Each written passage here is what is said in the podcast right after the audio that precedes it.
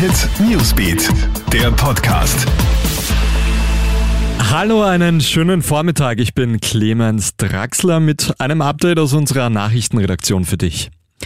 Verschläft die Regierung die vierte Corona-Welle? Seit mittlerweile einer Woche gibt es in Österreich täglich hoch dreistellige bis sogar vierstellige Neuinfektionszahlen. Daneben wird der Ruf nach dem Aus für die gratis Corona-Tests und die Forderung nach einer 1G-Regel immer lauter. Doch die Regierung schweigt. Einzig Gesundheitsminister Wolfgang Mückstein hat sich zuletzt geäußert. Für das Schweigen erntet die Regierung jetzt viel Kritik. Man wirft ihr Planlosigkeit vor. Die Zahl der Todesopfer nach dem verheerenden Erdbeben in Haiti steigt weiter an. Nach Angaben der Behörden sind mittlerweile fast 2000 Menschen ums Leben gekommen. Das Erdbeben der Stärke 7,2 hat mehr als 60.000 Häuser komplett zerstört und Zehntausende weitere beschädigt. Noch dazu peitscht gerade der Tropensturm Grace mit heftigen Winden und Regenfällen über das Land.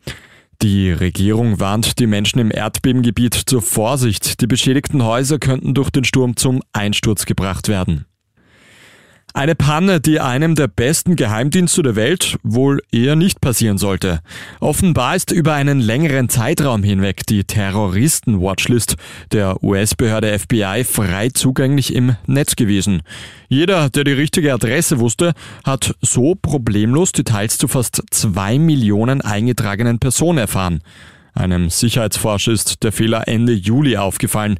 Wer schuld daran ist, dass die Terror-Watchlist öffentlich zugänglich war, ist nicht bekannt. Ebenso wenig, wie lange sie online abrufbar war. Schafft es Red Bull Salzburg zum dritten Mal in Folge in die Champions League? Der Grundstein ist jedenfalls gelegt. Gegen den dänischen Meister Brøndby EF gewinnen die Mozartstädter gestern Abend daheim mit 2 zu 1 und das nachdem Red Bull Salzburg schon in der vierten Minute in Rückstand geraten ist.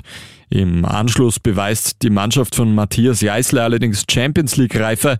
In der 90. Minute fällt schlussendlich das verdiente Siegestor für die Salzburger.